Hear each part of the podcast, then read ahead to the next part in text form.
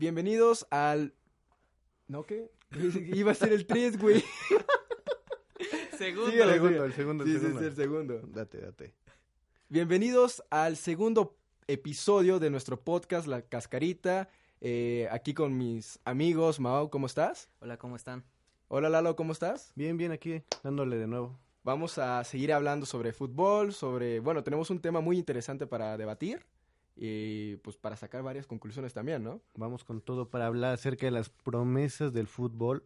En general nas- y también nacional, ¿no? Principalmente nacional, yo digo. Sí, bueno, empezamos con eso ir. como para desglosarlo más, ¿no? Y bueno, que Mau no lo están viendo, pero ya trae su playera del Barcelona, así que probablemente vaya a hablar mucho Va a de hablar la mucho aquí mi amigo del Barcelona. Claro, de yo la me vine Masía, uniformado para este podcast. Veniste acorde, ¿no? Sí. Pero bueno, sí, como repetimos, es el tema principal, eh, jóvenes promesas del fútbol en general. Pero vamos a empezar con las promesas de la Liga Mexicana. Como que ahorita eh, viene ese cambio generacional de la selección mexicana, que pues ya están dejando los chicharitos, eh, Giovanni Dos Santos, Carlos Vela, por ahí Ochoa, este, Guardado, que pues marcaron la generación Exactamente. que también tuvieron muy buenas, como ha- haber ganado el oro olímpico, también este haber dejado a México un poquito más cerca, se podría poner de entre comillas, Ganar la Alemania.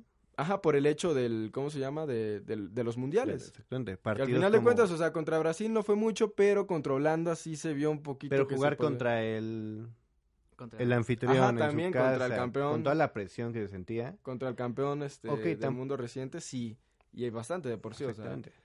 eh, es como enfrentarte a Alemania, aunque sea un amistoso, ya te estaba aventando de primera instancia las cuatro estrellas encima, así que Exactamente. está Sí. como que más complicadito. ¿Qué fue pero el bueno, torneo que hubo antes del Mundial? La Confederaciones. Confederaciones. ¿Y cómo nos fue?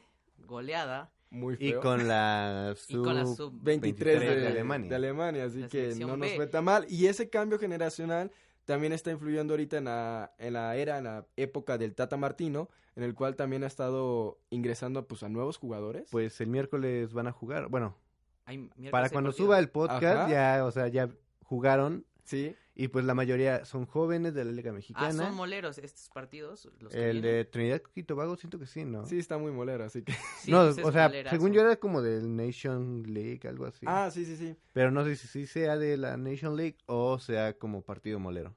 Pero Sí. bueno, al final de cuentas es donde va a probar a los jóvenes. De hecho, eh, ahorita están en un como mini... una concentración. Ajá, que una mini fue de concentración. Domingo, lunes. Sí, Y. O sea, el- Ajá, juegan los el jugadores miércoles. Que jugaron, Jugaron el los miércoles. que ayer jugaron, no sé, jurado, pues hoy se reporta con el equipo. claro. Y los de los otros equipos, que no sé, el que jugó de América, ¿cómo se llama este que no? ¿Córdoba? Córdoba, pues ya se. El ídolo de domingo.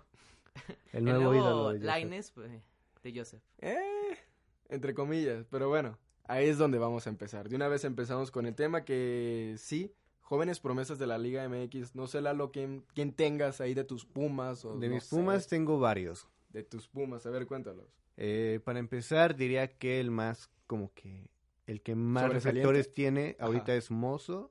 Sí, Seleccionan, seleccionó nacional ya, juvenil también. exactamente. No fue a la... Esperanzas de Tulum fue el No, torneo. sí fue ¿Cuál, perdón? a Tulum, pero no Ajá, fue a sí. Panamericanos. Ah, exacto, sí. Ajá, no fue a Panamericanos. Eh, es uno, porque es el que, como dije, tiene más reflectores ahorita, tiene como que más experiencia. Pero vienen algunos más como Idekel Domínguez, igual que lateral. Y ahorita que en México no hay tantos laterales, pienso que podría ser por donde puedan entrar los Pumas de nuevo a exportar jugadores mexicanos. De hecho, eso es lo que me llama más la atención, o sea, de lo que sí mencionas, de pocos laterales, Y que Pumas, bueno, el pasado de Pumas que ya no es tan promesa, ya es una realidad, fue Jesús Gallardo, mínimo lateral izquierdo, ¿no? Que era el que estaba. Pero, pues, al final de cuentas, la lateral derecha es como que en selección, ahorita, no La hay muchos mexicanos, sí. El dudas. último, el último, el último bien fue Paul Aguilar, el que cumplió mínimo, Ajá, eh, ajá, este, Y- Sudáfrica y... y la de más o menos por ahí. Yo siento. Pero, bueno, es con que la muchas Jun... dudas, pero Sí, es que la Jun como que yendo hacia adelante tiene un poco más de claridad de idea, pero defensivamente sí queda luego mucho de ver. Sí. Igual que lo que también era Paul Aguilar, porque también no era el físico ni nada que, que lo caracterizaba. pero pues al final de cuentas tenía como que un poco más ideas defensiva. Y de ahí en fuera creo que no hay. No hay en esa lateral derecha. Pero también ahorita Pumas, que de hecho creo que Idequel jugaba muchísimo de central en, en las juveniles, ¿no? De Pumas. Sí, más o menos. Jugaba. Y ahorita es que ya tiene con- como esa doble función, tanto central como lateral. Y lo mejor es que puede jugar tanto de lateral derecho como, Como izquierdo. izquierdo. Bueno. Y, pero pues llegó Angulo, que también no es mexicano, pero es joven. Es joven, puede ser una y puede ser una liga. promesa, no tal cual como dije mexicana, pero Sí. pues que pueda exportar la Liga MX a Claro. otros lugares. Y también, por ejemplo, está de los Pumas el hermano del Chucky Lozano, Brian Lozano, que pues tiene 22 años, ya no es tan, siento que tal vez ya no es una promesa tal cual. Ya debería ser como que más realidad. Exactamente, ya tú tendrá que tener más minutos en el La liga. equipo principal, el primer equipo, pero pues pienso que todavía tiene como que esa chance de ir para lograr grandes cosas. Claro. Y bueno, Mau, de, del Cruz Azul, ¿quién, quién te gusta? El Cruz Azul ahorita me gusta. Ninguno, dice. No, ninguno. No, perdieron. Contra el Pachuca. Raro. Imagínate el sábado contra el América. Sí. No, mejor ni nos presentemos. o sea, vamos a hacer otro ridículo. hay clásico. Sí. Clásico joven que se le ¿Y llama qué van a ese apostar? clásico. Sí, claro, pero bueno, de, del Cruz Ah, Azul cierto, pues él es de América. se, se ha caracterizado también como que muchos, en su tiempo, me acuerdo del Cruz Azul de Hidalgo, que, que era que sacaba muchísimos jugadores, Ajá. ¿no? Que de, ahí salió creo que Aquino, ¿no? Aquí ver, aquí no. que, que es oaxaqueño. Pero sí, este, se caracterizaba muchísimo en eso. Al final de cuentas, como que Cruz Azul se ha dedicado más de comprar jóvenes promesas últimamente. Exactamente. Desde Ajá. que llegó, creo que Ricardo Peláez, Lamentablemente ya no lo tenemos. que ya no estaba. Pero sí, él es el que trajo algunas promesas. Sí. Que... Del Necaxa, ¿no? Me parece que- Necaxa, que, que habían es tenido buen En Alvarado. torneo. América igual no llevó uno, según yo. Ajá, del Necaxa llegó el Oso González, que le dicen. Pero pues ya tiene 25 años. Y de hecho es canterano Chivas. Pero ya tiene 25 años. Pero ya no es tanta este eh, Sebastián Córdoba, que ahorita voy a hablar de él, eh, fue prestado para Necaxa y tuvo como que más regularidad, por así decirlo, que eh, en el primer equipo que cuando estaba con el América. Obviamente, pues tenías a contrataciones como Mateus, Guido, y pues obviamente no había tanta- hueco. no había tanto hueco para Ahorita darle ya juego. que se hicieron de algunos, pues ya. Pero sí, de Cruz Azul, Alvarado, como decías que El Piojo. es El Piojo de Alvarado. Necaxa, que lo decía Ricardo Plares, o sea, me costó poquito y después lo voy a vender más pues caro. al triple a un equipo europeo, pero ya no lo tenemos, Que decía lamentablemente. 18 o 20 millones que costaba Sí. su, su cláusula, Sí. ¿no? Creo que sí. Exactamente, entonces lo que él planeaba es venderlo al triple porque pagué nada. Eh, Santiago Jiménez, delantero centro, el hijo del Chaco, El hijo del Chaco. El del Chaco. la sombra de... No la sombra, sería como que el recambio Sí, claro. de la familia Jiménez. También de Cruz Azul, Misael Domínguez, que tú lo decías, que compra más Cruz Azul, jugadores de Jóvenes, otros sí. equipos. Él viene de Rayados y pues lo compra Cruz Azul, pero no ha tenido las oportunidades que Claro. él pensaba tener. Pero es muy, muy recurrente en las convocatorias juveniles, ¿no? Sí.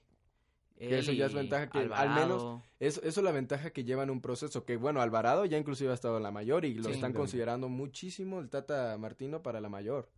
Sí, ahorita eh, Jiménez está agarrando un poquito el vuelo para entrar a esas convocato- convocatorias eh, que está haciendo el Tata entre semanas después de los partidos Claro. importantes de liga, pues está tomando un lugar, pero poco a poco espero que lo logre tener un lugar en la selección y tengamos un poquito más de recambios en, en la delantera de nuestra selección, pero también eh, otro que pues ya lo habría dicho, que Sebastián Jurado del Sí, Veracruz, sí. que pobrecito no pudo ayer ganar. Que estuvo cerca. Fue un golazo, fue un golazo el del empate, pero... Ah, se quedó así como que a segundos. Me ya. dolió nada. mucho verlo salir y llorar de que Pues pues, sí, no pudo triste. Sí, sí. conseguir la ansiada victoria y es portero, pues acá sí no tenemos buenos porteros jóvenes Sí, en nuestra selección que tenemos eh, de recambios eh, del Santos, ¿cómo se llama este portero? Orozco, Orozco, Ajá, Jonathan Jonathan Orozco. Eh, Orozco. a Eh, Hugo pues, del Hugo Hugo Necaxa- González Hugo del del Necaxa ahorita. ¿Y qué más tenemos de la Liga Mexicana? Pues ahí Raúl. Gudiño. Gudiño. Gudiño y podrían estar ahí Toño Toño Rodríguez, claro. Rodríguez. y... La no. La Pero pues como que sí son porteros Cota. que luego, luego no pasan de ser cumplidores. Siento, siento todavía que, por ejemplo, el partido de Toño Rodríguez contra, bueno, contra, el ¿Contra América, sí sacó bastantes buenas. Sí. Yo, o sea, yo creo que se los había platicado antes de que Toño Rodríguez en Lobos era nada más porque Leo Ramos, porque al final de cuentas el, el partido de fútbol se trata de meter goles y de ganar con goles, Sí. ¿no? Pero solo porque Leo Ra- Ramos metía los goles, pues se lle- llevaba todo el estrellato, ¿no? De Lobos. Pero lo que hacía Toño Rodri- Rodríguez... Pero eso en cualquier equipo, bueno. Ah, sí, Sí. pero lo que hacía Toño Rodríguez, este, salvando a Lobos a veces, porque es un equipo que más que nada pelea para no descender. Peleaba. Peleaba. Peleaba, para no no descender. Ahorita ya es Juárez. Ahorita ya es como que Juárez la combinación, ¿no? Eh, pues sí era muy importante para, para Lobos, o sea, hacía atajadas muy, muy, muy buenas y siempre respondía luego hasta con las potencias, ¿no? Del fútbol mexicano. Es por eso que siempre lo ponía un poquito más cuando según llegó a, a Chivas y decía, no, que eh, Gudiño. Va a ser titular y que no. Para mí, Toño, mínimo los torneos que estuvo con Lobos era como el top 3 sin problemas. Y ahorita lo están rotando portero. en Chivas con y ahorita lo están rotando. Pero Dependiendo ahorita el técnico. Sí, claro. sí, pero pues al final de cuentas como que no tenía tanta atención por estar en, en Lobos. Pero es muy, muy, muy buen portero. Y ya Gudiño ya dejó que ese fue una promesa. Y ahorita para mí ya debe de ser realidad. Sí. Raúl Gudiño, o sea, Es que por toda la experiencia que tuvo, o En sea, el Porto. en el Porto, en el Apoel, ajá, que fue O el sea, primer portero en jugar en Champions, me parece. Y eso sí como que lo ataca mucho, ¿no? O sea, que Pesa. eras suplente en un portero, digo, en un portero, en un equipo de Chipre. Y era así como de, "Mm".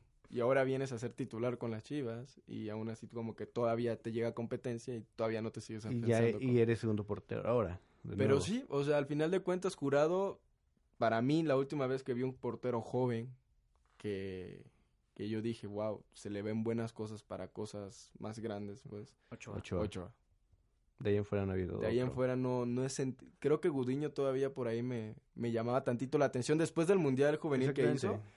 Y Fue que cuando ya paró luego penales en la semifinal, ¿no? Contra, Contra Brasil, me Brasil. parece. contra Brasil. Y fue cuando ya dijeron. Tuvo un "¿Sabes buen partido contra Argentina, también me acuerdo bastante, que bueno, ahí se, por expulsiones de, de ese partido, pues se le fue más fácil a México. Pero sí, al final de cuentas había lo de la UEFA Youth League, Sí. lo- los- la Champions, por así decirlo, de los juveniles, y tenía muy buenas atajadas. Ya luego lo prestaron a equipos, a un equipo ahí de, de Portugal y también tenía, así, eh, ya era titular, sí. Ajá. Tenía muy buenas atajadas, pero pues al final de cuentas como que Decidió se mejor regresar a ahí se quedó en eso y no como que no me siguió ilusionando tanto como para llegar a ser un poco Es que pienso también que el hecho de que hayas estado en Europa mucho tiempo, hay- tal vez aprendiste algo, y de la nada regresar a México, sí como que es un retroceso y dices, tal vez no tenga el nivel que esperábamos para Como que lo esté que allá. pasa con Ochoa ahorita. pues Ah, sí no, pero por ejemplo. Ochoa llegó y llegó bien. sí es que Y ya se Ochoa ya y estuvo bien. podrá tener ya sus treinta y tantos años pero pues ya es un portero que ha tenido su experiencia en Champions en Europa bueno Mundiales previa mundiales ni que se diga partidos contra Holanda partidos contra Alemania contra Brasil. Copa América del 2007 en Venezuela los el partidazo que se aventó contra contra Brasil Exactamente. O sea, son, son ya cuestiones que ya tiene la experiencia. Que también, o sea, es, es otra que para los jóvenes luego les cuesta eso, de enfrentarse a escenarios grandes, a escenarios internacionales. Y eso es lo que me causa muchísimo conflicto el hecho de que se haya ido la Liga Mexicana de la Libertadores. Porque al final de cuentas te expones ante el continente en este caso y la Libertadores es muy vista en todo el mundo. O sea, también mucha gente de Europa, que siempre lo hemos dicho, de hecho el, el podcast, pasado, lo dijimos, o sea, sí, mucha gente, o sea, el de Nueva Zelanda, el de Brasil, el de Argentina, siempre dice el mejor fútbol está en Europa, aunque juegues en el Betis, un equipo de media tabla, o no sé, inclusive hasta la segunda división de Inglaterra. Al final de cuentas hay un muy buen nivel y puedes aprender bastante. Pero pues eh, también Sudamérica no tiene... Y el mal- último mal equipo nivel. que fue fue Tigres a la Libertadores y llegó a la final contra River, donde la pierden creo que en el Monumental, Ajá, en el Monumental sí, de no me equivoco. Y fue desde ahí que no existe Como que ya la relación con la Exacto. Comebol de nuevo, sí. Y está este torneo molero que lo consideran con la La MLS. Conca Champions. Ajá. No, No, la la... Conca Champions. Ah, sí, este... Nation, no. Bueno, La también ahí entran los eh, equipos del MLS en la Coca Champions. Sí, claro, Pero esta alianza que hizo la Liga Mexicana con, con la MLS. MLS. entonces por eso también dicen, es un retroceso más en vez de presionar a otra vez vamos a la Libertadores. Pues ya están en pláticas, según yo. Había Sí, visto por que ahí, ya ajá, hay como pero- que pláticas para regresar. Pues al final de cuentas como que la liga o lo que decían este que la Comebol no pues No veía quiere. como que la parte monetaria de traer equipos mexicanos y también se estaba considerando para llevar a equipos de la MLS. Sí. Pero al final de cuentas la liga dice, no, pues se están aprovechando de nosotros. No, a mí no me importa que se aprovechen. Al final de cuentas creo que eh, lo que te da jugar en Quito, lo que te da jugar en Río de Janeiro, en Buenos En Aires, Buenos Aires. no te lo va a dar por geografía y todo lo que tú quieras, no te lo va a dar otra otro federación, no te lo va a dar la UEFA ni nada de eso. No. Y tan así que tan peleados estaban que ni a Copa América se fue en México. Y De eso hecho. también es mucha mucha desventaja. Mucha desventaja, ¿por qué? Porque les digo, al- eh, muchos jugadores jóvenes deb- deberían de tener ese fogueo, deberían enfrentarse a esos escenarios en los cuales te, pues, te plantas en el Monumental de La Argentina, en la Bombonera. Bombonera, te vas a la Maracaná, o sea, te vas a la altura de Bolivia, no lo sé. Y ya empiezas a sentir la presión que vas a vivir con la selección. ¿Con la selección o con tu mismo club? Claro. Exacto. O en otro club, o sea, ya como que ten- tienes esa idea de, ¿sabes que voy a enfrentar contra los mejores de, Del de continente. Sudamérica? Ok, puedo enfrentarme contra un Boca, contra un River, Contra un contra Sao un Paulo. Sao Paulo. Sao Paulo, un, no sé si todavía gremio siga, siga siendo importante. Pues sí. Tal O sea, yo recuerdo que era Al importante final de cuando era cuentas, o sea, niño. son, equipos legendarios de Un Brasil. internacional, por ejemplo. No sé, Atlético Nacional, este... Santos. Santos. Un Colo Colo, por ejemplo, en Chile, un... un no, un Saprissa, no. Iba, a decir, iba a decir Saprissa, pero mejor no, no. ese es de Costa Rica. Sí, es de Costa Rica. Pero, ajá, bueno. De, siento yo que ya, de, ya, ya mi parte de mi lista de jóvenes está ahorita bastante de que ya como que comienzan a, a- a tener más de eh, 100 partidos, incluso, inclusive algunos, eh, como titular o de cambio. Eh, César Montes, que todavía para mí sigue siendo promesa por la De juventud Monterrey. que tiene, sí, de Monterrey, César Montes. Eh, también, bueno, mencionábamos eh, Sebastián Córdoba, jurado obviamente. Jurado. Pero bueno, de Córdoba era lo que te mencionaba, o sea, él fue prestado a Necaxa, luego regresó y como les decía, tenías a Mateus Uri- Uribe, perdón, tenías a Guido Rodríguez, eh, tenías también a Edson Álvarez, que es otra promesa. No, antes de eso, pues también como que rolaban ahí que jugara, porque todavía Sebastián Córdoba no lo ponían como un contención o Ajá. como un volante, lo ponían más arriba, como un lateral, un extremo mejor. Y también pues estaba por ahí Cecilio Domínguez, estaba Ibargüen, Renato Ibarra, o sea, como que O había sea, mucha competencia, sí, claro. Ajá. Que eso es sano, que haya competencia es sano. Al final Mm. de cuentas creo que eso te hace subir tu, tu No, nivel. además, por ejemplo, estar con un Mateus Uribe para Córdoba era como...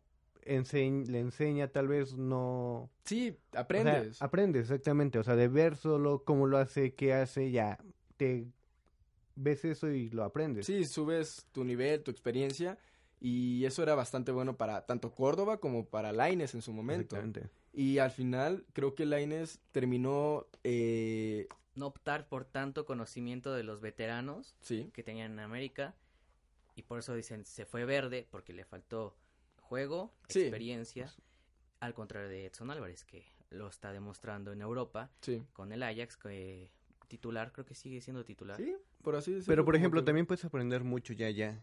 Sí. O sea, y es diferente, sí, claro. Pero pienso que puedes aprender mejor de un Fekir, de un tal Guardado, vez aprendió lo- los, los no me acuerdo Chelsea. que En su tiempo lo Chelsea. cuál fue el último partido de Laines contra qué equipo. De hecho, este fin de semana. Jugó- Ajá, no, jugó. pero antes, antes de ese partido, Ajá. jugó 10 minutos, tuvo un tiro a portería y s- la gente pues lo animó, sí, sí, otro- sí. tú puedes, dale otro. Y eso es lo que vi, constancia de que quiere hacer las cosas bien en el Betis, Sí. Pues no se le dan las oportunidades. pero no se le da las oportunidades. Lamentablemente es lo que pasa con los mexicanos en general, no Pero- solo hablando de fútbol, sí, no te dan las oportunidades. Bueno, es mucha gente que lo revienta porque dice, no, fue un inflado, que es un tronco, que lo que tú quieras. Yo no lo creo tan así. Al final de cuentas, todavía sigue teniendo 18 años. 18 años. 18 años, está 18 muy, años. muy joven todavía como para seguir aprendiendo. Está en un proceso, en una adaptación. Y su debut para acá fue muy rápido todo.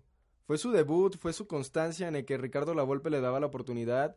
Ya luego llegó Miguel Herrera, pero ya luego llegaron mundiales juveniles, que si la sub-17, que si el Esperanzas de Tulón. Que imagínate, el Esperanzas de Tulón todavía los sub-23 pueden ir. Y él fue MVP con 17 años de un Esperanzas de Tulón. No O sea, imagínate, si tienes a una estrella, el, el Betis tiene una estrella no tan solo del fútbol mexicano, sino, sino a nivel mundial.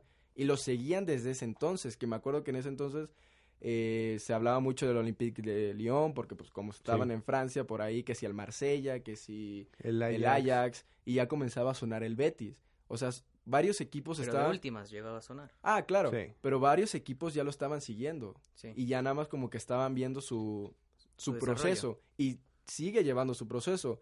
Eh, en esa última liguilla, cuando el América queda campeón, es cuando comienza a usarlo más Miguel Herrera.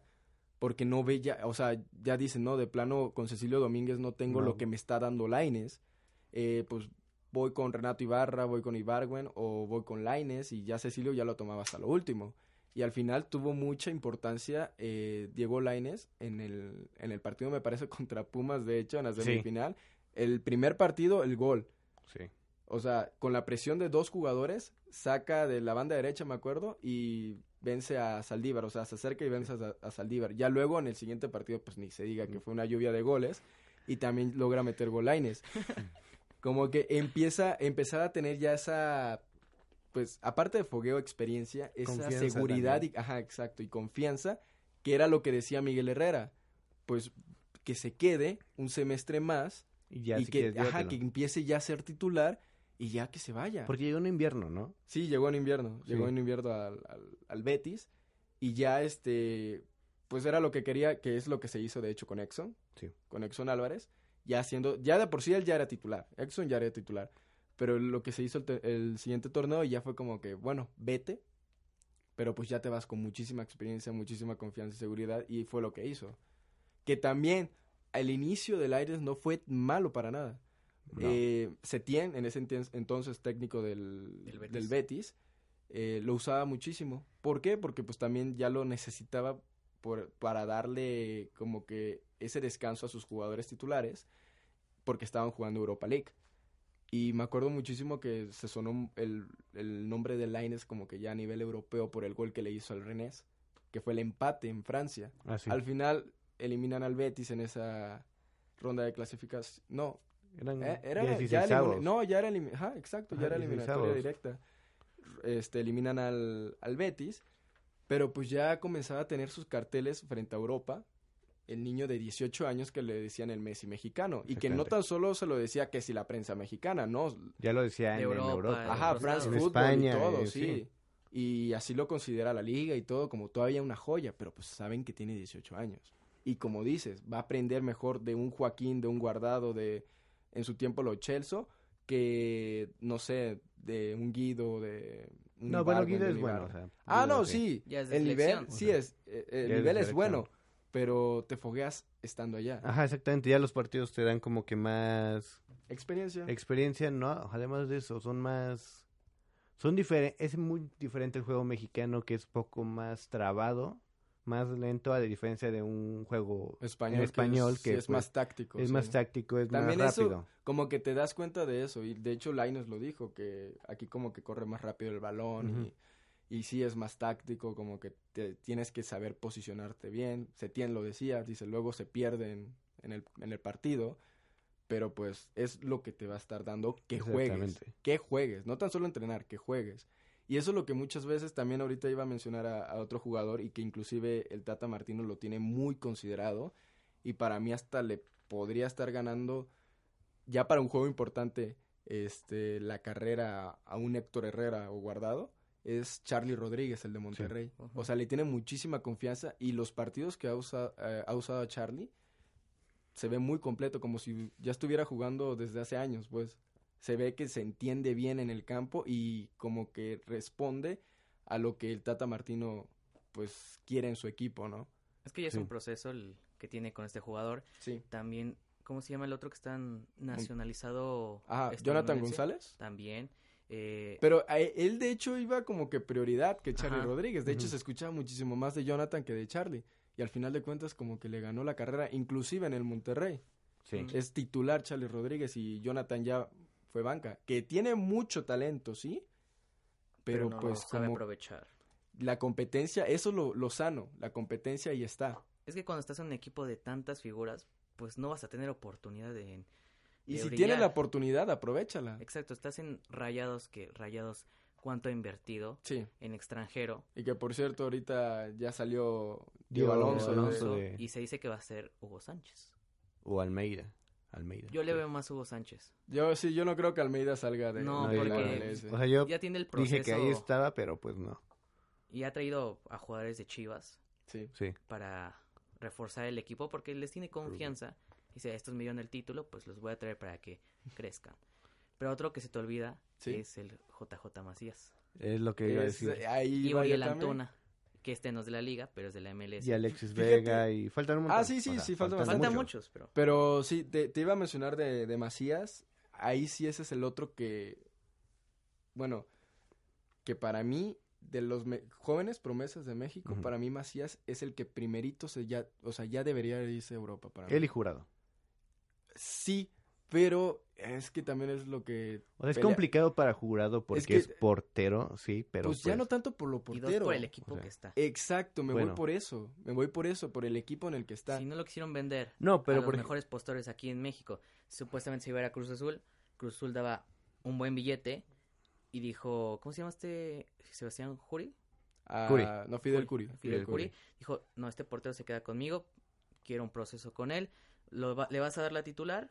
Me lo aseguras porque está Corona. Sí. ¿Cómo vas a quitar a Corona? Que, es Que el ya deberían de quitarlo para mí, Exacto. pero bueno. Yo creo que se vaya ya. Todos los de Cruz Azul. un cambio ahí entre Veracruz y... Ajá. Cruz Azul. Estaría bueno. O sea, ¿Por no tanto no? para Corona, pero pues para jurado, sí. Exacto, si tienes a tantos veteranos en el Veracruz como Salcido, ¿por qué no a, A Corona. a Corona? Pero sí, o sea, creo que yo me voy más con lo del equipo.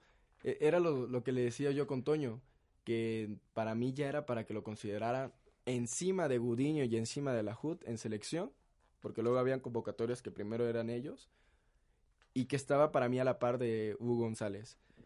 Pero que por el equipo como que no te da esa No exposición para ser considerado a selección nacional. Bueno, pero si lo vemos en la parte individual, Jurado ha hecho partidos donde ah, sí, que ha, ha salvado, a a- Veracruz como que ha salvado a Veracruz de la De derrota. tantas porque- goleadas. de tantas Y igual. de goleadas, sí, de por sí, históricas, que ya creo que no me acuerdo quién fue que Contra le metió Pachuca. ocho.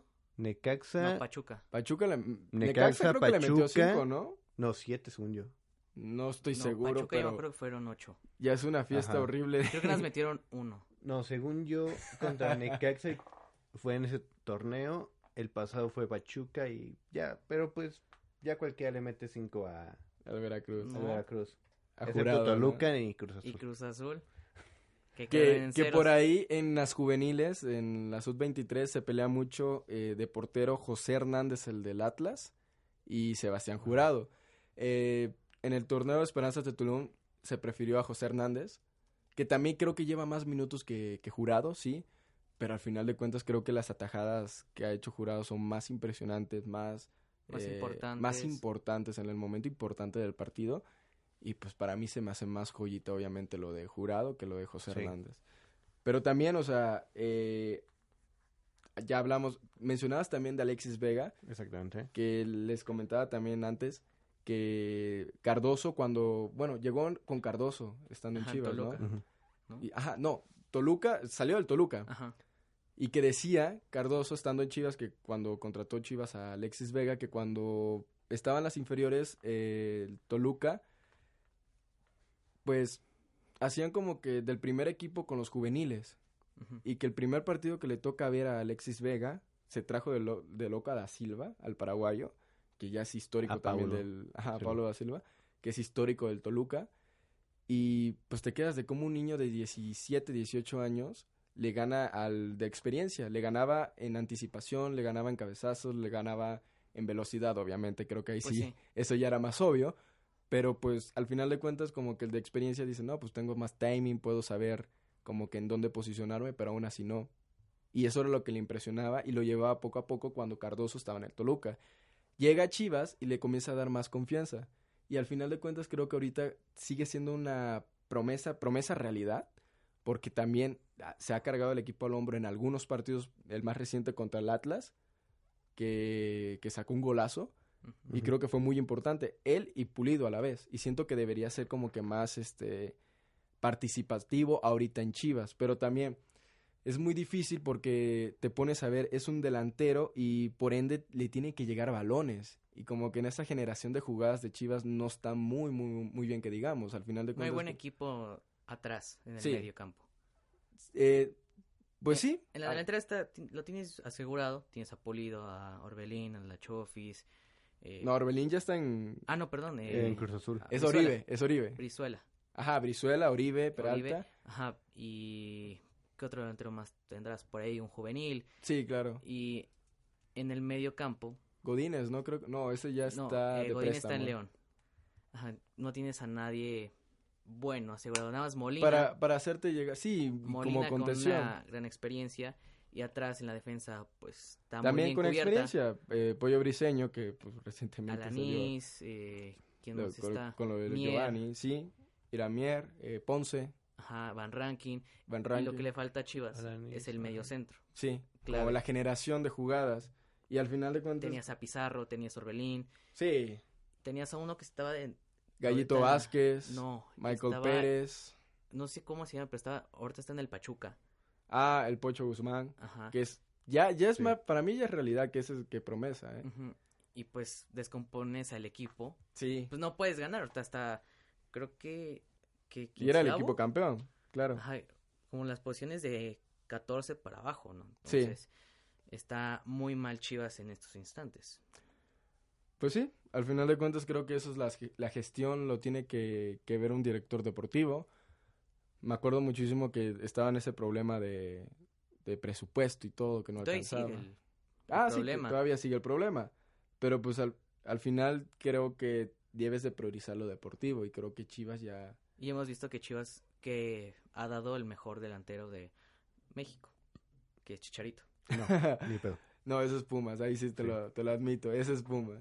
Bueno, con... Sí, no, cállate. Con- con- Ya, ya, güey. ya, no, o sea, ya, yo ya, digo ya, que ya, Chivas ya. dio el mejor delantero. No, Para la Chicharito. selección... uh, tal vez. No, pero no contando esa época, o sea, de Ah, Ahí, te, ahí te Ah, va, ahí te va mi postura.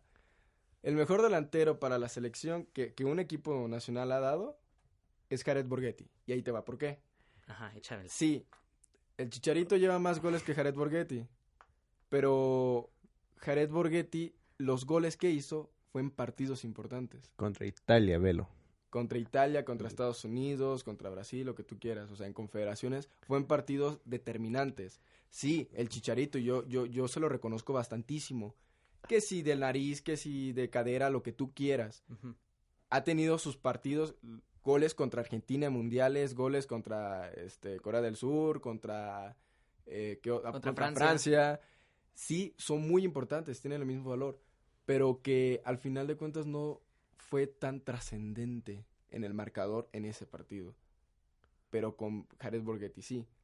Pero sí, Chicharito, que será para mí un top 5 de, ya no tanto delanteros, jugado- jugadores de México. México. Pero sí, Hugo Sánchez, Sí, Bueno, O sea, sí. sí, sí. el. Pentapichichi, el macho. Ajá, pero yo no, yo no decía de esa época porque obviamente Ah, claro. Pero no, no te aguanten, tocó, aguanten, aguanten, no, aguanten, aguanten, no nos tocó aguanten, a nosotros. Aguanten. mil veces. Nos estamos yendo muy, muy cabrón de, De las jóvenes. de las promesas. jóvenes promesas. Ya nos fuimos a... Ya, ya al Chicharito ya tiene 30, creo que Jared Ajá. ya tiene 50, no lo sé.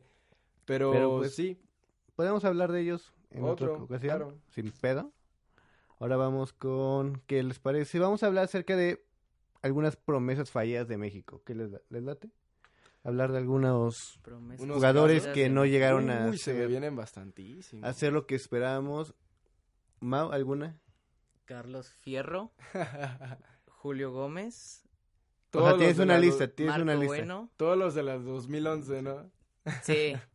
y yo creo que ahí entraría otros más, pero Como que, bueno, los nombres. En pocas palabras se lo resumimos. Todos los del... Los que ganaron el oro. No, a bueno, no, el- excepción el primer lugar. de Briseño. ajá, del. Mundial del Que fue 2011 aquí en México, en México. contra ah, Uruguay. Sí, a excepción de Briseño y para mí el, ah, este de Monterrey que salió del Atlas, González. Gonzalo- no, Ponchito González. Ponchito Ponchito González, González, sí. sí, Ponchito Sí. Ah, González. porque también está Marco Bueno ahí.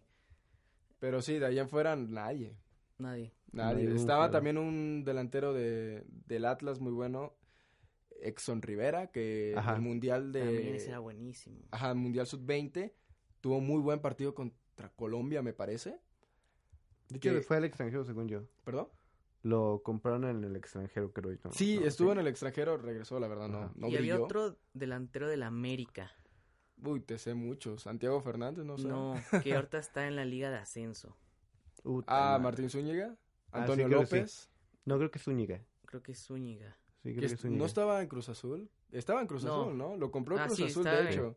Porque la estaba Azul. rompiendo en la segunda división, pero pues al- lo compra Cruz Azul como para tener Y ese... ahorita otra vez está de regreso. que de la- regreso, No, pero había otro, pero no me acuerdo. Y Tony López. No, y era como un recambio entre Oribe. Entre Oribe. Ni de... No. No, es que ya no, no me acuerdo muy bien el nombre y creo que jugó ese partido contra Brasil, donde la generación Oh, de ya. Mourinho, El Güero Díaz. ese mero, El Güero Díaz. también. O sea, yo Sí. hice una gran proyección, pero Sí, No sé pues dónde después está de, ahorita. ajá, después de ese mundial, porque se había ido al Atlas, se había ido, a- creo que al Necaxa igual, y Miguel Herrera creo que en, pre- en esta pretemporada inclusive, lo había, porque todavía pertenecía al América, lo había considerado así, bueno, voy a verte jugar a ver qué onda, ¿no? No lo convenció. No le terminó con, por convencer. Aparte, ya tenía su planeación, que si Nico Castillo, Mm, este... que Giovanni ahorita, ¿no? Giovanni, sí, todo lo que se venía, obviamente no le iba a dar chance. Pero sí, son de esos, de las jóvenes promesas que no te- Algunas. de- terminan, algunas. Me acuerdo muchísimo de Chivas, el gauchito Ávila, que sonaba bastantísimo. Y ahorita del doblete de Sebastián Córdoba, Ajá. me acordé bastantísimo. No digo que estoy comparando y No, espero sí, que sí. No, no le pase eso a Córdoba. Pero cuando el Torito Silva le mete un doblete también a Chivas, cuando estaba el ruso Brailovsky de, de técnico. Pero no me acuerdo. ¿No te acuerdas? No. El Torito Silva, sí me acuerdo. También el More Mosqueda, Vamos que que así. estaba en el América. Santiago Fernández, que por ahí lo veían como algo importante. Pero, pues son que jugadores que tuvieron la oportunidad y creo que no la supieron aprovechar. También me acuerdo mucho Muchísimas de... oportunidades tuvieron. Por ejemplo, este... Era creo que de Chivas o de Atlas. Ajá. El, el Cubo Torres. El Cubo Torres era. Que de según yo, o sea, la rompió, no tanto acá en México, pero se fue a la MLS. Al La rompió, me parece. Houston Dynamo. Ajá, sí. exactamente. Y ahorita está en Cholos. Y en- y en No, pero, Chivas. por ejemplo, No, La rompió regresó- en Chivas de la MLS. Ajá, Ajá, y después USA. fue al Dynamo. Ajá, que no le anduvo ni tan mal ni tan bien, pero ya de ahí creo que sí está. Según yo está la en rompió en Dynamo. No, en Chivas. Houston? En Chivas, creo que sí fue en Chivas y ya luego en el Dynamo sí no estuvo mal, Ajá. que tan así fue que él- creo que llegó a Cruz Azul y ya Sí, luego se fue Azul. a Pumas Ajá, y que no Pumas. pasó nada Y después a Cholos. y ahorita a Cholos, Sí. pero sí ahorita para nada. Para Por ejemplo, nada, también, para nada. No, como que Eh, no se ha visto. Villaluz, Villaluz, bueno, después de esa entrada con Ajá. Cruz Alta en el Toluca, con el. Toluca, sí, como que En la se fue la carrera. ¿Cuál otro? Igual, por ejemplo, de esa generación del 2011, 2005. Espericueta. No, 2011. Ah, 2011, Espericueta. Ajá, Espericueta. ¿Quién más? Que ahorita está en el Puebla. Ahorita está en ahorita Puebla. es- está en el Puebla jugando. Eh, del 2005, pues sí son bastantísimos también. Digo, Héctor Moreno sí se fue a Europa, ahorita está en Doha, me parece. Ajá, en Qatar. Eh, sí, Carlos Vela. eh, Giovanni Dos Santos. Que, que de hecho se aventó un golazo ahorita en el fin de Sí. semana. Que fue lo que pudo ser, pero como que hizo lo que quiso nada más. Carlos Vela. Carlos Vela. Sí, es lo que estaba viendo igual y lo que comentamos cuando grabamos originalmente esto, Sí. que si hubiera sido, hubiera sido otra cosa si le gustara o le apasionara el fútbol. Sí, Porque pues es fanático del básquetbol, no está mal, cada quien Es pues, libre. sus gustos, claro. sus gustos, pero pues sí como que le impedía un poco el hecho de, pues él lo veía como eso, un trabajo, soy bueno en el fútbol, voy a aprovecharlo, voy a sacar lo mejor de mí para mí, para mi familia y ya, o sea, no me voy a ir tanto como por La pasión. La hacia- pasión y todo morirme eso. por un equipo. Exactamente. Porque no se muere ni por las Chivas, que es Que fue quien... el equipo que le dio la Sí, oportunidad, exactamente. por así decirlo. Así que Y no dudo que regrese a la América y no a las Chivas, así que pues... Sí, será como que otro caso Oribe, que se de América a Chivas. Pero pues no se siente América. tanto porque pues Oribe estuvo y fue Eh, eh, ídolo. El caso de Oribe es interesante. O sea, Deberíamos Nunca fue joven promesa. Hay que, podemos Porque hay muchos jugadores como- de América que se A Chivas, ah, o- al revés. sí, sí. No, Pero yo, yo lo que hablo de que. Oribe, por ejemplo, nunca fue joven promesa. exactamente. Oribe fue que comenzó a despuntar y ya Ah, para sí. mí es un histórico de México. eh, En Con Santos. después de los 27 años, sí. Con En Santos fue que me acuerdo de esa semifinal, me parece contra Tigres o O Monterrey. Monterrey. Fue, Ajá. fue ajá, contra un, equipo, equipo de del- Monterrey. Regio. Que, o sea, la vuelta que le da el Santos y con gol de Oribe y todo. Y al final, pues, los Juegos Olímpicos, los Panamericanos, que se aventaron buenos goles este, la selección mexicana. Y, El- y sí, pero nunca fue joven promesa. La reclasificación para el Mundial. También. Que Sí. bueno, eso ya se veía un poquito más sencillo. Sí, pero... Pero después de un- toda la tormenta que pasó en la, en- en la eliminatoria, pues como que no se veían tan claras las cosas y Exactamente. se desconfiaba hasta de jugar contra, no sé, contra este, Nueva Zelanda. contra, sí, contra Nueva Zelanda, pero no sé, contra un equipo de Madagascar. o sea, no había tanta seguridad de eso. Sí, con Jamaica sacamos el empate, eh, Sí.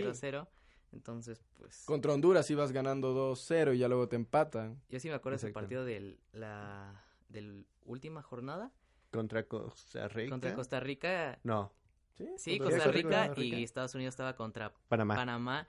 La narración de Cristian Martinoli Sí, es por lo que recuerdo el partido, sí, claro. por sí. cómo los eh, No tan solo tú, todos, creo. Todos. todos, o sea, como que les pone todos, se les avienta de la falla de Chicharito y muchas cosas más que Claro. pasaron en ese partido que fue clave. Pero bueno, este, también siento que de los jugadores que también quedaron en promesas, pues había, estaba este que está, bueno, no, que salió de Pumas, que se escuchó muchísimo que se iba a ir ya al- a Europa, porque Pum- a Pumas le dio el título contra Monarcas, Javier Cortés. Cortés. Y Mm, al final, inclusive fue campeón olímpico. Olímpico. Me acuerdo que también metió el tercer gol contra Japón en, en las Olimpiadas. Y ya, de ahí en fuera. De ahí en fuera, llegó o llegó sea- a Santos y Todavía hecho, tuvo un buen cumplió. nivel. ¿Está en Santos todavía? no sé, no estoy Creo tan seguro. sí. Porque ahí jugaron contra Santos. Bueno, el fin de semana jugó Pumas contra Santos. Y no lo vi. O sea, vi a Orrantia, que era otra como promesa de los Pumas. También, sí. Pero a Javier Cortés, que era como la última joya que querían los Pumas, Sí. pues no. Ah, de hecho sí, sigue en, ¿Sigue en Santos? sigue en Santos. Tal vez no lo convocaron, está lesionado o algo, Tal vez pero estaba en pues, la banca y no jugó. exactamente. También. Pues sí, es de, de las promesas que como que quedan, ¿no? Sí. También creo que a nivel mundial han habido, ¿no? No, no, ¿Promesas? se te- ajá, que se te Ah, no, a hay un mente. montón. O sea, si nos Sí. faltaron algunas mexicanas, hay un montón. ¿Sabes cuál Igual. es el, el que suena muy feo? Y porque lo decían que en la masía la rompía durísimo. Bojan. Ese, Ese mero, sí, ese sí, mero. sí, sí, sí. Porque hablaban muy bien de él. Sí, sí. O sea, rompió récords juveniles. Y de- jugó, o sea, jugó con el primer equipo y en la era más importante del de Barcelona. Barcelona, con Rijkaard, ¿no? No, con También jugó- Guardiola. sí, lo- No, lo sí, debutó. pero- Pero en sí, sí, con. Guardiola fue cuando tuvo más oportunidades y se hablaba de que Messi y él iban a ser como imparables juntos. O sea, lo veían como un Messi cuando está Messi, o sea. Ah. No como no Messi, no como el Messi de, de otro era, el segundo Messi, digámoslo así. Claro. Pero pues mm, para nada, o sea, estuvo muy lejos y lo prestaron para que se fogara y no, en ninguna la dio. Sí, como que recurrió bastantes equipos y no, no dio ancho al final de cuentas. Robinho también que quedó Robinho. muchísimo en eso. De que sí tuvo buenos partidos con el Real Madrid. Ya luego Sí. se pasó al, al City. Creo que sí me pasó. Sí, Sí. se pasó al City, no, no dio para más. Al Milan también, ¿no? Al Milan también. Sí. Eh, también el Sharawi. Me suena muchísimo también, que- También. que, Sí, apenas de los más recientes pienso que sí son Todavía siento que es que son de esas promesas que tú esperas algo más grande, algo que, Sí, que, que, que te haga cumplir mínimo en un partido importante, pero relevante. ¿con sí. quién debutó el Sharawi? Con el Milan. Con el Milan, ¿verdad? Sí. Sí. Ha estado con el Milan. Con el Milan, la Roma. bueno, Pero más sí. tiempo con el Milan, ¿no? Sí, claro. Sí, sí. Y también el otro, que es italiano, eh, Balotelli. Balotelli Uh, también como que... Super faltó? Mario. Super Mario Balotelli. O Pero sea, pues sí, era más su ego, ¿no? Es también como que afectaba, siento yo, a su juego. Le afectaba y hasta vez siento que... Le afectaba un poquito más Y, y le ayudaba. en lo más en lo personal, ¿no? Claro. Con todas las ofensas que Sí, de racismo que tenía. Pero creo yo que Balotelli como que tenía problemas fuera del, de, de la Sí. cancha y era lo que le afectó más. ¿Por qué? Porque siento que esa soberbia, todo lo que tú digas de tu ego, era característico de él y se impuso bastante en la Eurocopa del 2012, me parece, Ajá, contra donde contra España. Alemania. España. No, contra Bueno, Alemania, ajá, que pero mete que la dos final goles. fue Italia, Italia-España. Ajá, la final fue Italia-España, pero contra Alemania Sí. que mete dos goles y Sí, sí. golazos y se decía, no, pues ya se ve como que más parejo Italia-España, pero pues, al final creo que Para dónde verle. ni para dónde verle, creo que España fue muy dominante y era de la época dorada que venía de España. Pero sí, Balotelli sí fue uno de ellos que, que pintaba para mucho más. Me acuerdo muchísimo que creo que también jugó la fi- jugó uno de ellos, me parece. Ajá. No, no los dos. Los gemelos que estaban en el Manchester United. Rafael y... Rafael, el otro no me acuerdo cómo se llama. igual.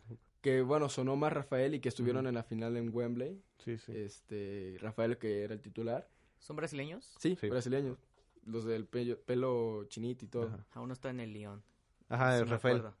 Ajá. Rafael Y- el no. Y que eran los, ajá, laterales. Y que eran gemelos que estaban en, en el Manchester United. También Sí. se esperaba bastante y no se dio a más. De hecho. Como que Otro no- caso, por ejemplo, que ya es como que más viejillo. Adriano. Del El- ¿Adriano del Inter. El Barça? emperador El Inter. ajá. del Inter. ya. Sí, que... Pero- o sea, eso fue más psicológico. Es que ya no, ya no fue, ya no fue promesa desperdiciada. La neta la rompió cuando estuvo. Bueno, eso sí. O sea, yo, yo, yo sí pensaba, dije, no, o sea, creo que es- si no está a la par, está Como que como un poquito más arriba de, de, de lo que era Ronaldo si hubiera seguido. No, sí, yo lo sé. O sea, la potencia en las piernas, este, para correr, eh, para todo, para Sí. todo. Era, o sea, tenías a Ronaldo y a, y a Adriano y era como de, órale, así como que ya, y hay que temerle a Brasil en ese caso. Y el Inter la rompió cañón. Siento que eso no queda como promesa, este, que decepcionó. Decepcionó ya como jugador, obviamente por sus razones este, familiares que le pasaron factura, pero no, Adriano sí era una, una bestia, como le decían. Una joyota. Una joya, una joya. Sí, no, no sé qué se le ocurra de otro jugador así, Otro del índole jugador. internacional. Mm, Götze, Alexandre Pato. Pero Götze metió gol en el Mundial, Sí. o sea, para... Pero ya después Sí, vino de bajada. sí, sí, Pues sí. fíjate, todavía tiene como que La oportunidad. oportunidad. Tiene 25 años. Todavía tiene como que ese chance de recuperar nivel. Sí, Digo, no está en un, en un mal equipo como el Borussia. Es un muy buen equipo. Y tiene como que esa oportunidad de, por ejemplo, ir a otro equipo, tal vez la Premier o, o España, para poder demostrar más. Porque en el Bayern, de plano, si no... No hizo nada. No- no hizo El nada. Borussia ahorita no, no ha hecho mucho. Exacto, teniendo Sí, la- a Royce. Pero pues Royce es el referente, es el que maneja sí, ya todo. es la estrella de- del Dortmund. Eh, bueno, me acuerdo mu- muchísimo de Tello, del Barcelona. Cristian. Tello. Que está ahorita, de hecho está en el Betis con Guardado y con Lainez. Lainez. Sí, este, de Bartra igual. Mar Bartra creo Sí. que sí se esperaba bastantito de él y no se logró a Sergio más. Canales del Madrid. Canales del. Madrid, también que decían que era como que el otro cristiano. Y que Granero también era del Madrid.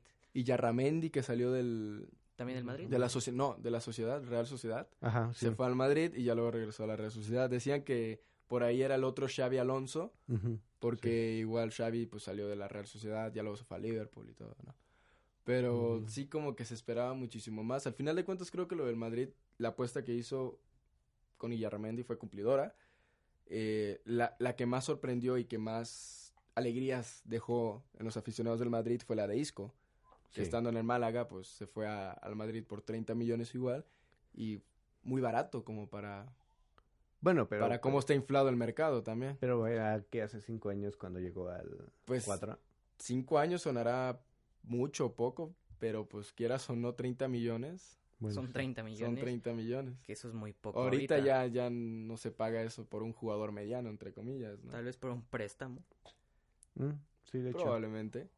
Igual, no sé si lo consideraron como promesa, quizás por su altura y su juego aéreo, Peter Crouch. Peter Crouch. Ah, Si se acuerdan, el de un- Liverpool, el altote que casi, Sí, creo sí, que sí. pasó los dos metros. Es inglés, altura, ¿no? el inglés. Delantero. Y también muchísimo me acuerdo de ese No Liverpool. acuerdo. ¿Mande? No me acuerdo de él. ¿No te acuerdas No. de él? Yo sí un poquito No, no me acuerdo. por el FIFA. por el FIFA. Ah, exacto.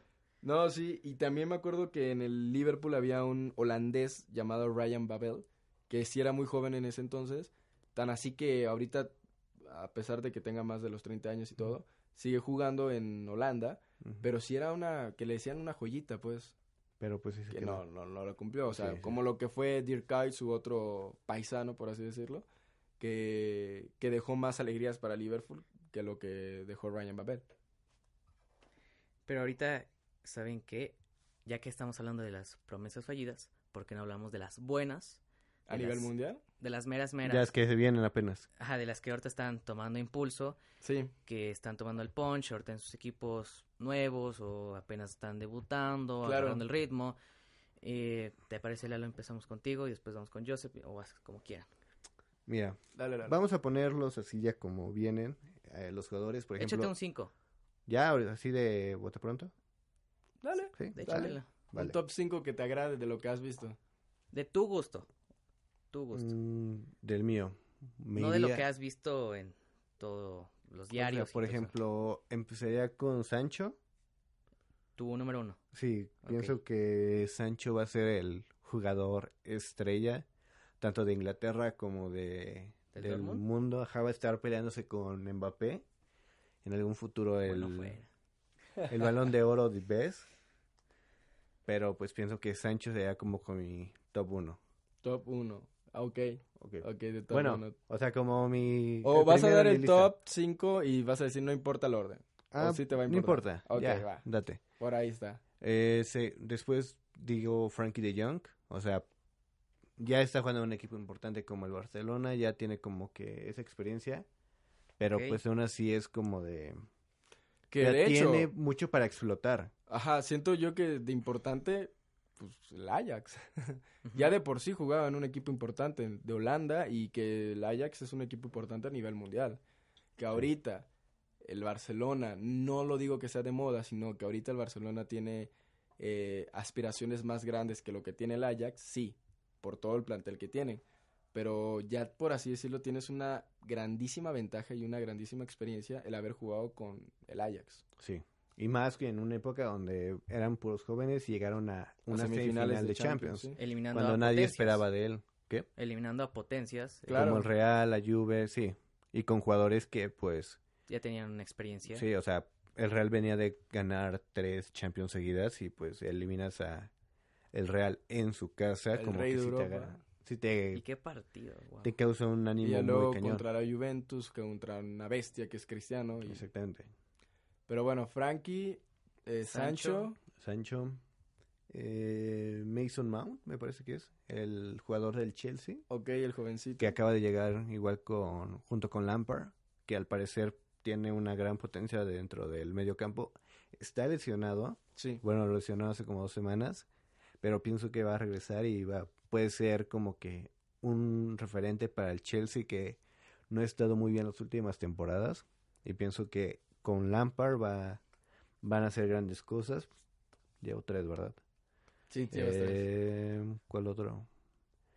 Me iría con igual otro del Chelsea con Tammy Abraham, el delantero. O sea, Ajá. está como que está en línea, siento yo igual ya de promesa y realidad por la edad, ya tiene 22 años, ya siento que ya tiene que empezar a volverse una realidad, la cual ya está, lo cual ya está pasando, pues ha metido goles en este inicio de temporada, igual falló un penal en, Contra, en la, contra contra Liverpool. Liverpool, en la Supercopa. en la sí. Supercopa, pero pues aún así no se desanimó, sigue esforzándose y pienso que puede ser un referente en el futuro para igual el Chelsea como lo fue Drogba, por ejemplo.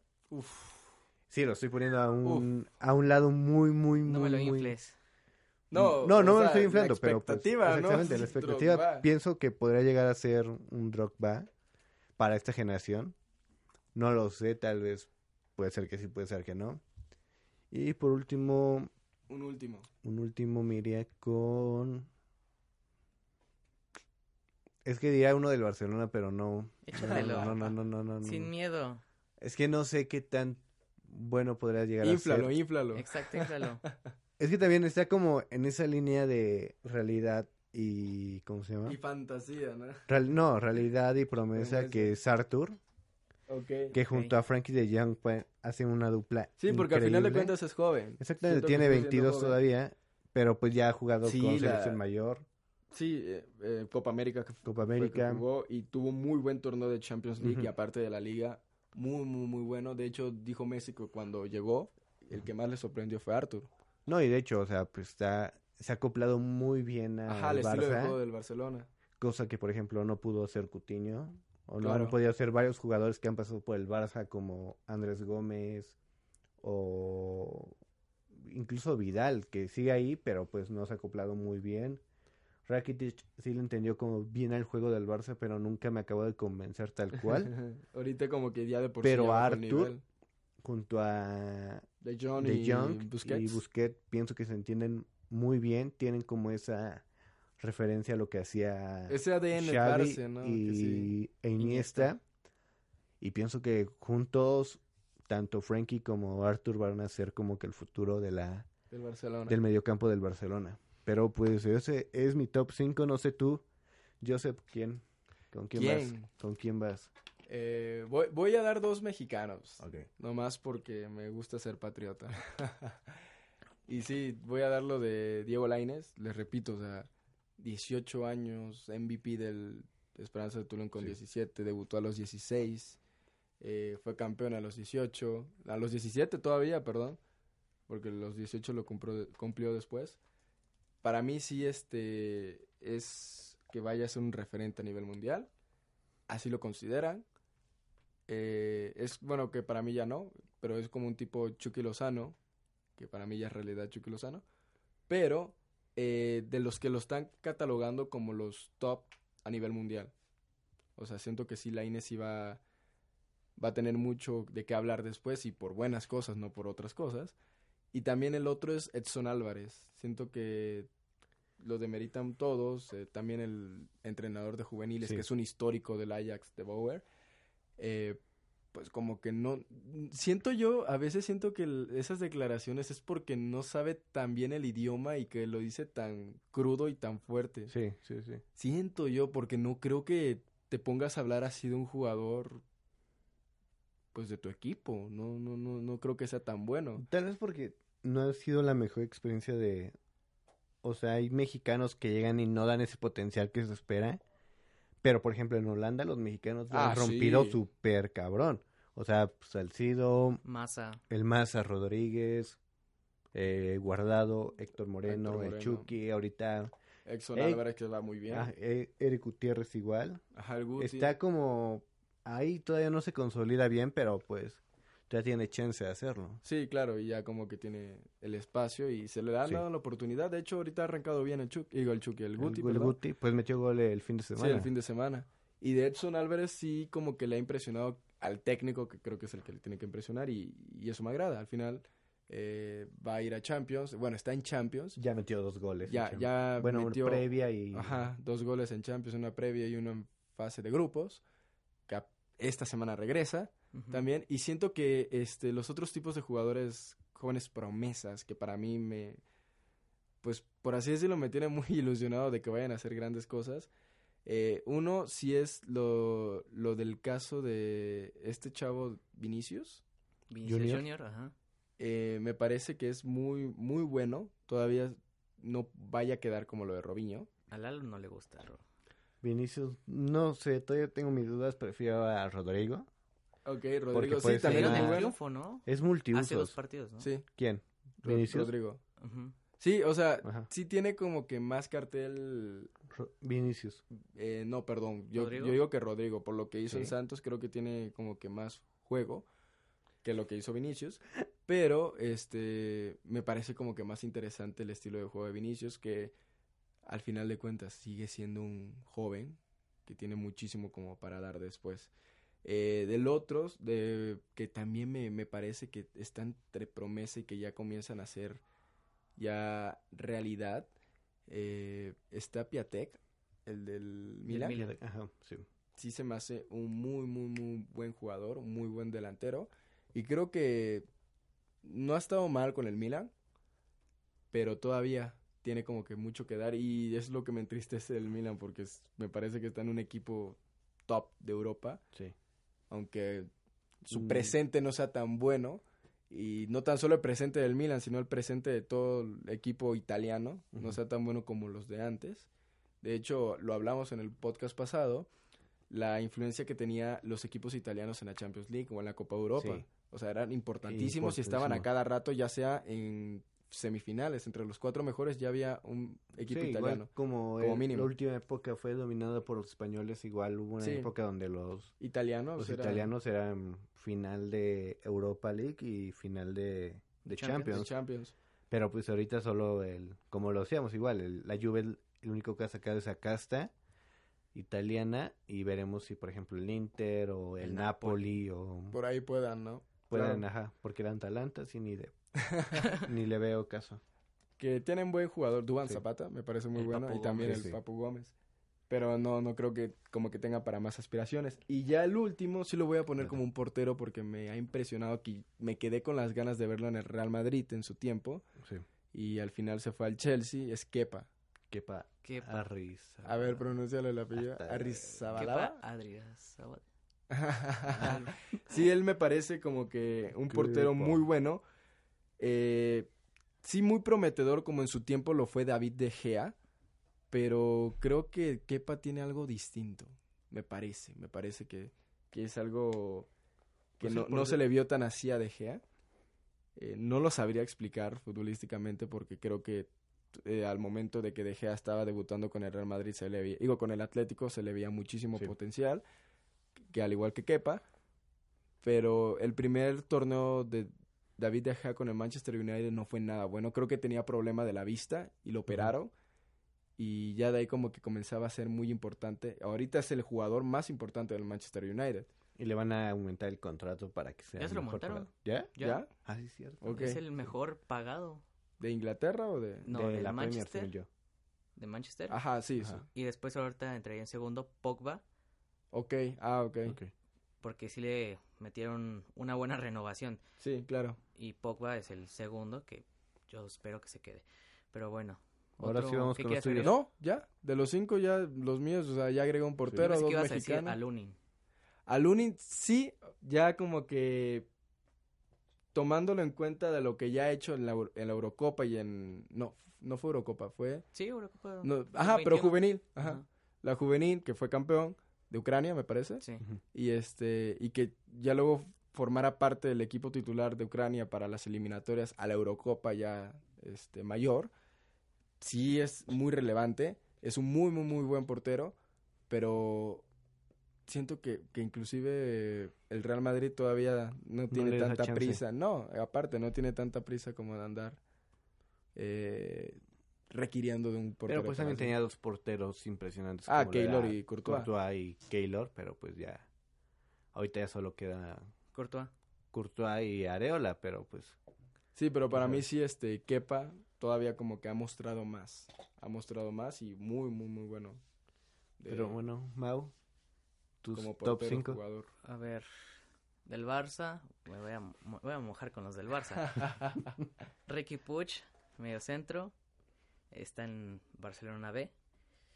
Ahí entraría otro del Barça B, Carles Pérez, también. O sea, o sea, ya lo pones así como nivel mundial.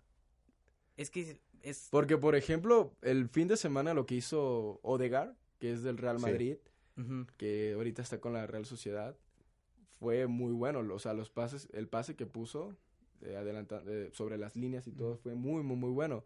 Y se me hace también como una promesa muy cañona que ya está Y empezando. de hecho, a no, pero, por ejemplo, Odegaard, igual que Halilovic, creo que era, ajá. ajá, que los compraron el Real Madrid y el Barça cuando tenían 16 años. Cubo también. Cubo, por ejemplo, que se fue del Barça para llegar al Madrid.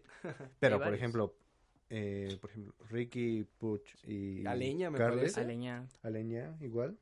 Son como que la próxima Generación. Es la generación de la sangre Masía.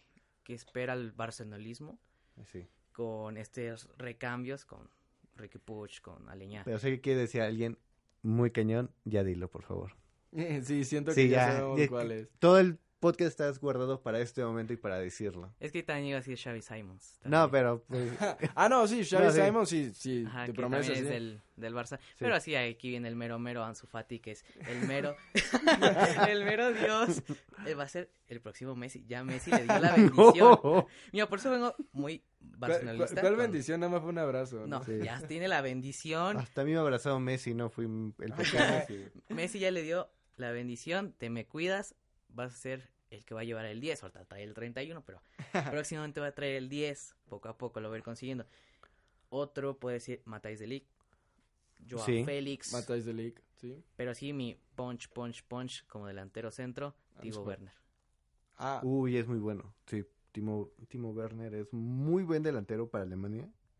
Y además que siento que Alemania no ha tenido los mejores delanteros en la última época. O sea, sí ha Desde tenido Klose delanteros. ya no hubo uno bueno. ¿Quién? Desde Miroslav Klose Ah, ya Sí, no hubo uno y de bueno. hecho- y por no ahí- era alemán alemán. sí, pero, ajá, polaco, alemán, por así decirlo.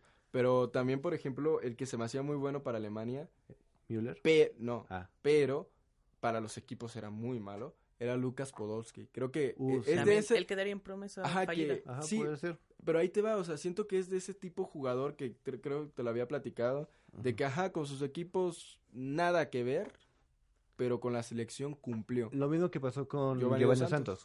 Era una promesa para en el Barça. Se fue al Tottenham, bajó su nivel, llegó al Mallorca, al Villarreal, Villarreal. Al Racing, al Racing y pues cumplió como debe. Entre comillas, cumplió, sí, se esperaba se muchísimo la más. Pero lo que ha sido, pues, pero lo que ha sido con la selección mexicana, el Giovanni, golazo contra Estados Unidos, el contra Holanda, Holanda. el oro olímpico, o sea, sí, O no sea, ha ha quedado de ver ser- con selección, no ha quedado de ver Giovanni para mí. Digo, eh, obviamente no es un solo jugador que te va a lanzar hasta el quinto partido, No, ni sí. que fuera Maradona o en su caso Messi, que también O le Pelé. exige mucho.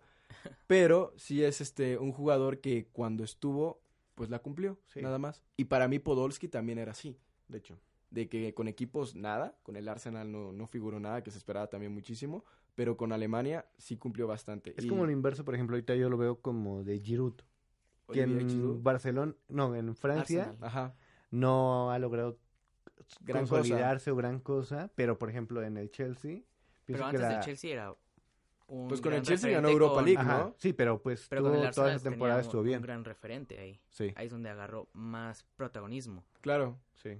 pero bueno, eh, que, que también me estabas mencionando de, de Matthijs de Ligt, Joao Félix. Leo Félix, y Wagner, ¿no? Jativo Werner, Ajá, y te quedaste- Simons. Ok, con esos. Y ya de plano, Aleñá y... ¿Y quién era? Ricky Push ya lo A Ricky? Puch sí lo pongo Sí. hasta abajo. Ok. Es mi Es nuevo que ya como Iniesta. que suena- Uy. Pero tiene buena competencia con Arthur y con Es que, ¿sabes ¿cómo se qué? Nuestro, nuestro director técnico sagrado ¿Valverde? no lo ¿Tu pone. ídolo? Nuestro Valverde. ídolo no lo pone y no El ídolo de Daniela Cano, Una compañera nuestra, sí, que también es muy fan del Barcelona. la que nos está ayudando con la consola. Exacto, no lo pone por eso al, al B, pero ponte a ver los partidos del Barcelona B. Se da una feria ahí burlando a los rivales. Es el, el dueño del medio campo. ah, claro. Sí, puede ser. Pero por ejemplo, puede ser el caso igual que de Samper, que se fue a se tuvo que ir al Vicecobe igual con Iniesta, me parece. Sí, Pero porque no le daban la oportunidad ni Valverde, ni se la dio Luis Enrique. O sea, pues esperemos que no pase eso, pero pues... es que le decían, te cedemos a un equipo de medio tabla, pero Y no arriba. quería.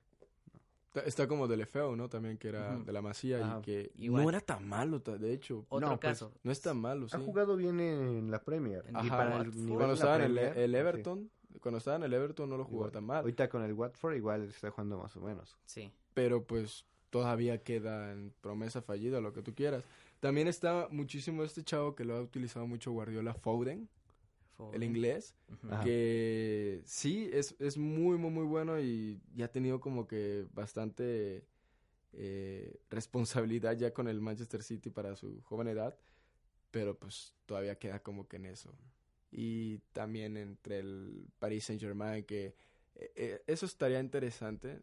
¿Es promesa o ya es una estrella nivel mundial que se considera para codearse entre los mejores del mundo, entre que comience a tener esa regularidad, regularidad perdón, y, y pues adentrarse así como que en un jugador histórico, pero Mbappé, que tomando en cuenta que ya con 19 años ya eres campeón del mundo, eso no cualquiera. Pero es que Mbappé ya no es promesa. No, ya, ya, ya que- no es promesa. sí, No, no. ya, promesa Ya para, para lo que costó del Mónaco al París, ya no. O sea, Y sigue aparte siendo todavía- promesa por el hecho de que Su toda- juventud. su juventud, pero está como que en ese camino para mm, ser uno de los mejores de la historia. Sí, porque Por tiene todo, edad, tiene, por- ajá, tiene todo. Ya, o sea, Nada más no tiene jugadores que lo acompañen. ¿En dónde? ¿en dónde? porque sí. Porque en Francia, Francia tienes Sí, en Francia tienes con qué. de- En Ajá, pero París arriba, también. arriba sí tienes. Pavar. En- no, Arriba, en la delantera sí tienes No, en la que te defensa, acompañe. medio campo, medio ¿no? campo y defensa París. igual. Es que- Pavard, el gol contra el... Ah, no, yo decía Pero- en el PSG. Ah, Ah, en el PSG. En el PSG. explica eso. En Francia, obviamente. Y aquí un dato, Mbappé ya le hizo un guiño al Barça preguntándole a De Jong que qué tal con el Barça. Mira, mi piel se hizo así. Hijo, no. ya estoy soñando ponerle el 9 a mi playera en un futuro de Siete. Mbappé. Pero que le den el 9, Siete. que sea nuestro El killer. siete. Bueno, el 7. Es que O el sea, 7 ya, se ya, tiene ya que lo quieres ver todavía con Luis Suárez y Messi. No, yo quiero más, quiero más. Creo que sí podría llegar, o sea, darse a... Con la idea de que Neymar que tenían con ese trato de te doy a Dembélé, te doy a Coutinho. Rakitic y te doy a Coutinho, vale la pena de va- vale la pena Mbappé a diferencia de Neymar. Ah, pues sí, por la proyección que tiene, pero no creas. A mí me gustaría, o sea, siento yo que es de esos caprichos que se le han dado a Florentino Pérez y por Igual ahí- Neymar, pero pues Sí. Ah, sí, Neymar fue su Neym- capricho desde pero- que estaba en Santos y al final le ganó el Barcelona. pero ¿qué jugador no quiere. Florentino? Ah, sí, por- sea, es por eso que te digo, quiere o sea, son, son caprichos y es ta- también en el punto en donde se comienza a devaluar muchísimo, pero muchísimo al, al futbolista. Para mí se empezó a devaluar, no, no a devaluar, perdón, inflar al futbolista desde la compra de Pogba. ¿Por qué? Porque compraste un jugador que todavía en ese entonces no era nada.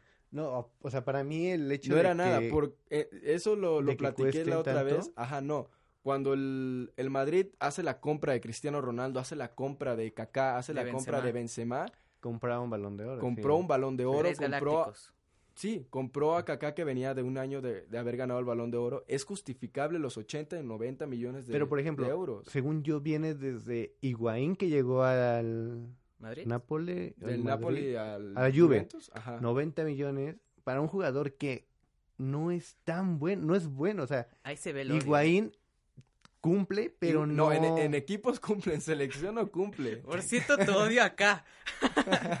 de que no he logrado En selección no Messi, cumple nada. nada por igual. Pero, ya por lo ejemplo, dijiste en otro podcast. No tiene un balón de oro a diferencia que Ah, claro, ah, en Ronaldo, ese y momento, costó sí. lo mismo. Pues no te vayas tan lejos. El Chelsea compró a Morata por 80 millones de euros y compró a un suplente del Real Madrid, porque era suplente. Y por 80 millones de Pero euros. venías, te lo creo un poco más porque venía haciendo una gran temporada con la Juve. Pero pues lo compró el Real Madrid. Lo compró Bueno, el Real bueno, Madrid al sí. final de cuentas. Y esa temporada fue suplente. 80 millones por un suplente. ¿Sabes qué otra promesa se nos olvidaba? Tengo dos. Ajá. Brandt, Julian Brandt del Del Leverkusen. Borussia. No, es Sí, del Borussia. Ajá. De- No, ah, ya, ya, ya es del Ajá. Dortmund, ¿verdad? Sí, es Sí, de Dortmund. Y el hijo de Kluivert, Kluivert, ajá. ajá, que está en la Roma. El histórico del, del Barcelona. también otro, mira, gente. Que caiga en el Barça, no manches, mira. Puro holandés ¿Tú tenemos. quieres a en- cualquiera en el Barça ya, amigo? Puro holandés y un francés que ahí Mbappé. Yo quiero un inglés en el Barça. No, pues ya estamos ahí peor. ¿Por qué? Los ingleses nunca Salen de Inglaterra casi, casi, sí. eh, no, ¿Por nunca no? tienen ese punch en la liga Yo quiero ver a. Sterling en el Barça. Ah, yo sí me acuerdo de McManaman, Uf. de Liverpool, pasó al Real Madrid Ajá. McManaman y por ahí ganó, creo que la novena, ¿no? La octava, la novena. Tenemos un ejemplo. Beckham Ah, David Beckham, sí, también.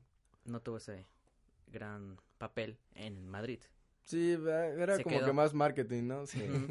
Pero pues tenías a Figo, no, sí, ¿no? Sí, tenías a Figo. Raúl. Como que la Ronaldo, responsabilidad era más Casillas. repartida, ¿no? Sí. Sí, entre los galácticos de ese A entonces. diferencia de hoy que pues tienes a A Hazard, a a Kroos, Kroos, Bale, Casemiro, Modric. Modric.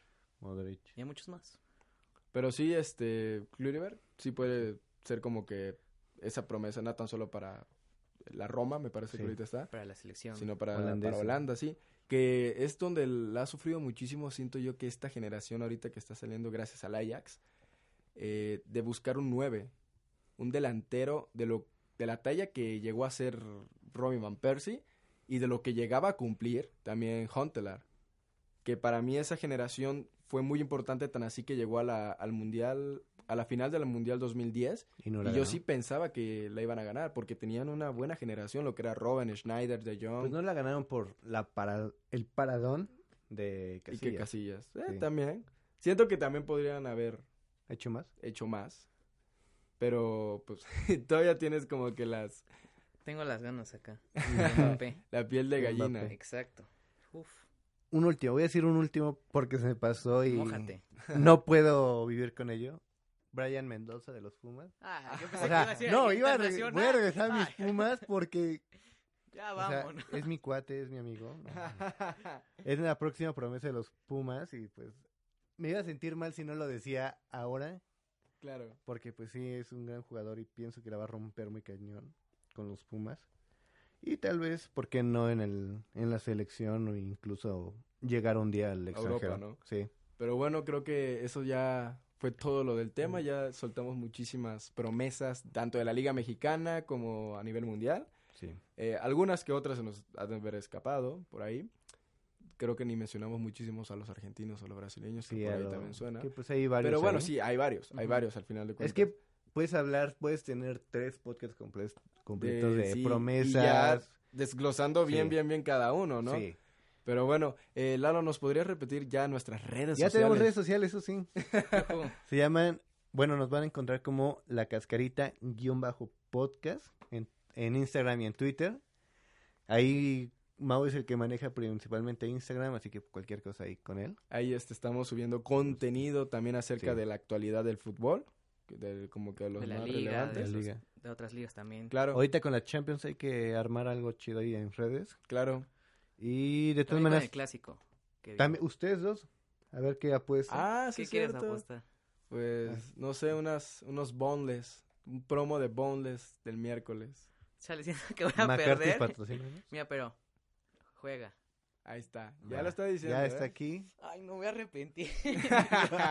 no estoy tan Mira, seguro. mira, muy bien dicen que el fútbol es impredecible y puede ser que Cruz Azul era sorpresa. Por favor, no? Diosito, soy yo. Hola, Soy yo de nuevo. Una victoria nada más. Un empate te pido, por favor. Pero bueno, vamos a recordarles también nuestras redes sociales Personales, personales. claro. Vas, Joseph. Eh, me pueden encontrar como en, Ins- en Instagram y en Twitter como Joseph, eh, guion bajo Rodri. Se escribe J-O-S-E-P-H porque también unos nada más es con P, como Guardiola, y se creen así, o con T, y nada. Pero sí, este, Joseph guion bajo Rodri en Instagram o en Twitter. ¿Y tú, Mau? En Twitter, arroba Mao es genial. Y en Instagram, arroba Mao SGX7. Ok, ok. Bueno, me pueden encontrar como arroba lalogior15 en Instagram y en Twitter. Y pues sería todo. Con Ahí- J, ¿verdad? Sí, con J. Ok. Oigan, pero también hay Bueno. que agradecer Aquí. a la que nos ayudó. Y Ah, Ah, Daniela. Cano que nos ayudó con... Ya te vamos a agarrar para esto. Ya vas a ser la... Hasta también podía entrar un día. Un Ah, día- claro, te vamos a invitar. Te vamos a invitar de como no. Fútbol femenil, ¿por qué no? ¿Un día? Va, Hay me que parece. Preparamos eso. No sé, no, no me digas Algún no día, no sabemos cuándo ni con qué pretexto, pero va a entrar aquí un día. Pero bueno. Que hable es- del Barça mínimo, pero que hable. va, va, va. Pero bueno, eh, nos escuchamos hasta el próximo cos- podcast, perdón. Hasta luego. Nos Bye. vemos.